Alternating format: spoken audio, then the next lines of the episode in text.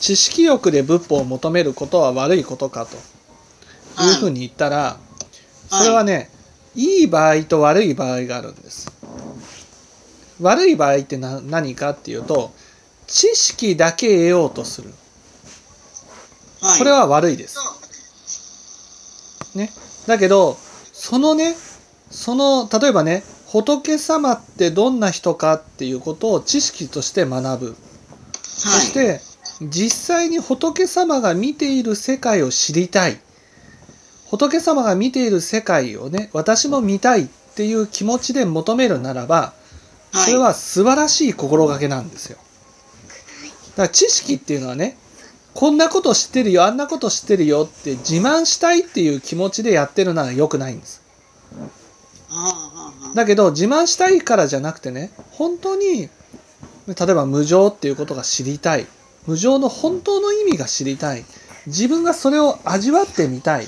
仏様が無常を見るように私も無常を見たいっていうそういう気持ちで求めるならばそれは知識欲であったとしても素晴らしい心がけなんです。仏の見ている世界を見たいっていうのはそれ感想の一つになるわけですか？仏を見てる世界を知りたいってことは仏教が知りたいってことでね。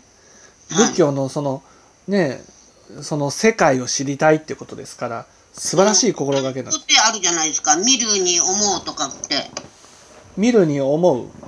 はい。ん？見るに思う。観察の観に。うん。想像の想。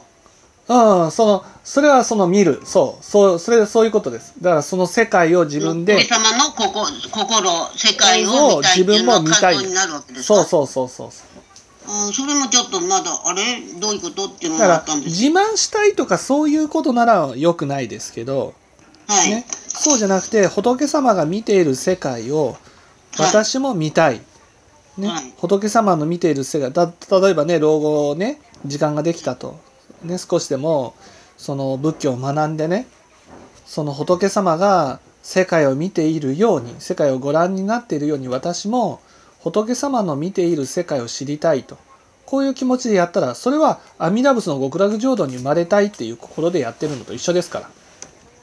あのーまあ人間的に血管だらけじゃないですか。はい。まあ私自身が血管だらけだなと思うわけですよ。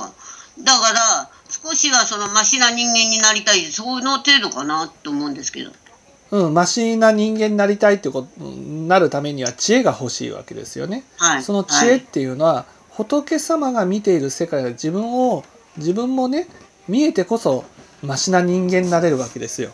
はいはいはいだからいや仏様はねこれをどう見ているんだろうか。ねはいこの例えば無常っていうことをね聞くことによって例えば仏教を聞くっていうことは仏様の見ている世界を聞いて仏様の思想に染まっていくっていう行為なんです。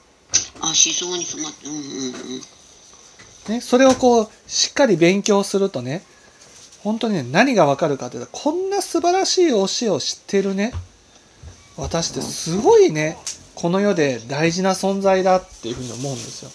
ねえもうやるほどにそのすごい教えだなっていうふうにはなってきてるんですけれども。そしたらねこんなすごい教えを私だけが知ってるのはもったいないってなるわけですはい。もっとね多くの人にちょっとでもいいからその教えのね変人でもいいから知ってもらいたいって思うようになるんです。だからその動機はねその教えを知りたいっていうことであったとしてもそれによってその仏様の世界が見えるとねいや苦しんでる人は苦しんでる人ですごいかわいそうだなって思うし、ねはい。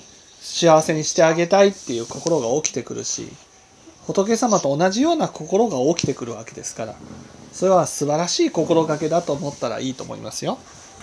あじゃあ悩むことないんですね。はい